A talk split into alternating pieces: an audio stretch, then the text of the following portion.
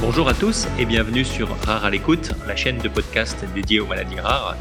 Aujourd'hui, nous continuons d'explorer le syndrome de Noonan et pour en parler, nous avons le plaisir d'accueillir Madame Fromentin, qui est concernée par cette maladie rare, et Monsieur Déton, secrétaire national de l'association Noonan France. Madame Fromentin, Monsieur Déton, bonjour. Bonjour. Bonjour. Alors, Madame Fromentin, ma première question est assez directe. Comment avez-vous été diagnostiquée porteuse du syndrome de Noonan? Alors, j'ai été diagnostiquée à l'âge de 2 ans, puisque euh, ma pédiatre avait décelé un problème cardiaque. Et euh, ma cardiologue qui me suivait à l'époque, justement, connaissait le syndrome de Noonan. Et j'ai été faire euh, des tests au niveau de Necker, qui à l'époque m'avait diagnostiqué cliniquement, puisque en 1996, les gènes n'étaient pas encore découverts. Alors en préparant cet entretien, vous nous aviez indiqué que pendant une période, vous en aviez eu assez et que vous avez fait une pause avec tous vos rendez-vous médicaux, mais qu'aujourd'hui, vous avez en quelque sorte repris votre suivi médical en main. Est-ce que vous pouvez nous en dire plus? Oui, c'est exactement ça. Alors, euh, donc, surtout sur la période euh, d'adolescence, euh, on est un petit peu rebelle. Et bah, à ce moment-là, j'en avais marre d'aller voir les spécialistes qui, pour moi, il n'y avait pas d'intérêt puisque tout, tous les ans ou tous les deux ans, les résultats étaient les mêmes, il n'y avait pas d'évolution et je ne comprenais pas l'importance des rendez-vous. Donc euh, bah, j'ai pris la décision d'arrêter d'être suivie. Sauf que bah, récemment, j'ai quand même repris ma santé en main euh, parce que malheureusement, elle s'est euh, dégradée assez fortement. Donc j'ai repris rendez-vous avec du coup les différents spécialistes comme tout, bah, cardiologue, ORL, également euh, tout ce qui est euh, radiographie, euh, vraiment un suivi très complet. Récemment, et donc plusieurs années avoir été diagnostiqué, vous avez choisi de passer un test génétique. Qu'est-ce qui vous a amené à effectuer cette démarche? Alors, euh, j'avais dans l'optique euh, de vouloir un enfant, pas tout de suite, mais je savais très bien que euh, bah, les démarches étaient très très longues et pour justement être sûr d'avoir un enfant sain, il fallait qu'on connaisse mon gène. Donc c'est pour ça que j'ai fait les tests génétiques pour déjà être sûr que ce soit génétiquement bah, bien le syndrome de Noonan, qu'il n'y ait pas eu une erreur en 1996 et aussi permettre lorsque je vais vouloir faire un enfant, de pouvoir euh, justement euh, bah, mettre les euh, ovocytes atteints de côté. Et aujourd'hui, Madame Fromentin, si vous aviez un message à faire passer Alors, pour moi, ce qui serait bien, c'est que du coup, tous les médecins généralistes connaissent plus le syndrome de Noonan, parce que en tant que patient, c'est assez long de à chaque fois répéter ce que engendre le syndrome de Noonan, qu'est-ce qu'il engendre. Après, moi j'ai de la chance, c'est que ma généticienne m'a fait un courrier pour expliquer ma situation et du coup quelques lignes sur le syndrome de Noonan, mais c'est vrai que euh, passer 10 minutes un quart d'heure sur un rendez-vous à expliquer ce que c'est, c'est assez redondant et c'est un peu énervant. Monsieur Déton, vous êtes secrétaire national et délégué régional Paris-Île-de-France de l'association Noonan France l'association de patients en France qui fédère les familles touchées par le syndrome de Noonan. Qu'est-ce qui est à l'origine de cette démarche? Alors écoutez, euh, il y a euh, plusieurs années, mon fils est né, exactement il y a dix ans. Euh, nous n'avions pas au départ connaissance de la maladie, du syndrome de Noonan en tant que tel. Nous avions connaissance de difficultés, de retard d'apprentissage, de handicap, euh, on commençait à en entendre parler, mais sans vraiment pointer euh, du doigt euh, de quelle maladie il s'agissait.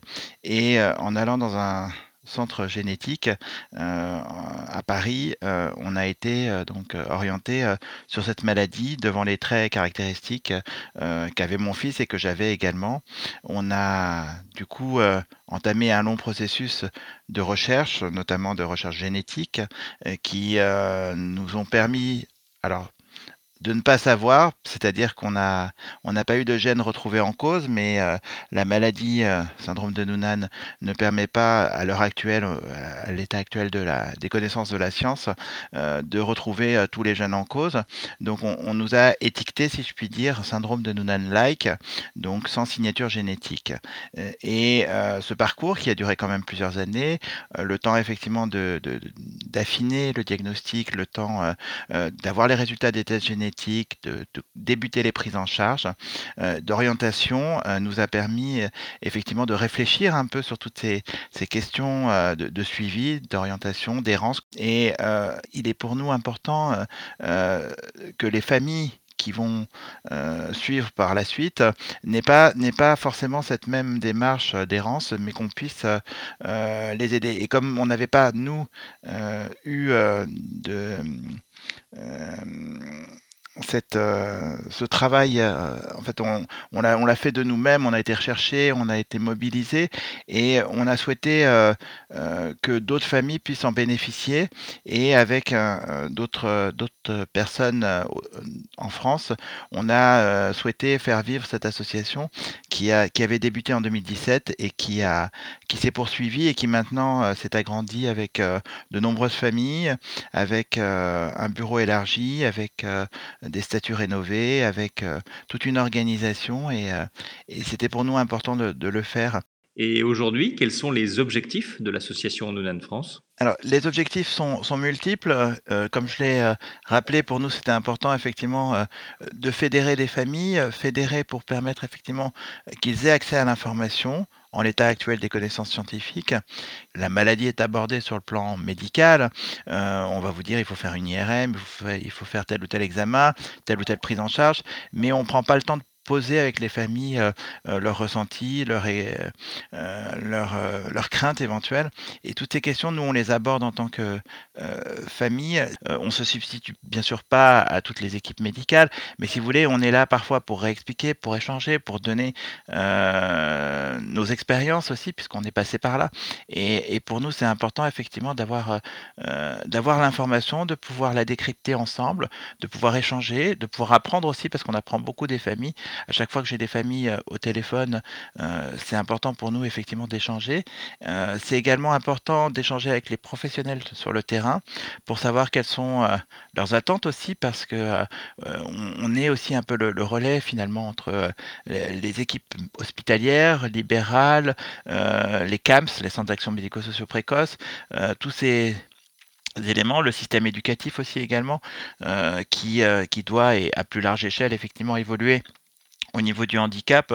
Pour accueillir le handicap ce qu'on appelle la société inclusive, euh, c'est participer à, toutes les manifestations euh, en local. Donc on a des antennes en région qui, euh, qui interviennent. On a au niveau national effectivement l'idée de, de ce qu'on disait avec le professeur Verloès par exemple, de retravailler ensemble le PNDS, le protocole national de diagnostic et de soins. Et c'est de travailler finalement ensemble à faire évoluer la recherche, la prise en charge, le soutien des familles.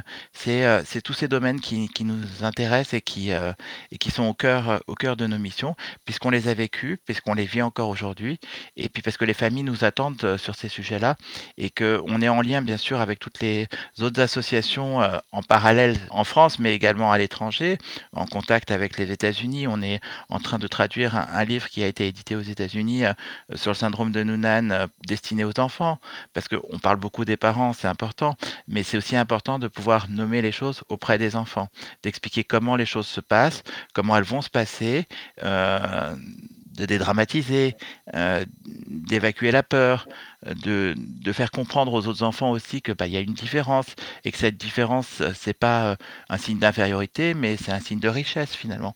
Et c'est apprendre à vivre avec. Mais vraiment j'ai envie de dire le euh, pour briser cet isolement c'est important effectivement d'être un, lien pour toutes ces familles. Quand je dis un isolement c'est que on parle de maladies rares. C'est pas si rare que ça finalement. On, touche à peu près je crois dans les dernières statistiques une personne sur 1500 2000 personnes qui qui en serait atteint donc finalement, euh, ça devient de moins en moins rare. Et le fait qu'on ait, euh, par ces biais, euh, que ce soit effectivement des podcasts, que ce soit par le numérique en général, par ces associations, effectivement, on brise cette chaîne de, l'isolement et on n'est plus seul face aux maladies rares et, et face au syndrome de Noonan. Effectivement, on est ensemble pour lutter contre la maladie pour informer les gens, pour euh, soigner, bien évidemment. Euh, ça, c'est le rôle des équipes médicales et on les soutient dans, toutes ces démarches, les soignants, les scientifiques, euh, pour faire avancer la recherche sur la maladie et les soins et les prises en charge. Eh bien, merci infiniment, Madame Fromentin, Monsieur Déton, pour vos témoignages qui nous ont permis de mieux connaître le syndrome de Noonan.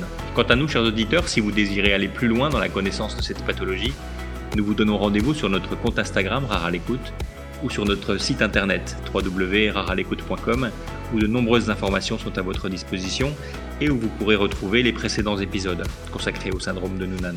Nous vous remercions de votre fidélité et nous vous donnons rendez-vous prochainement sur la chaîne Rare à l'écoute pour découvrir une nouvelle maladie rare. A très vite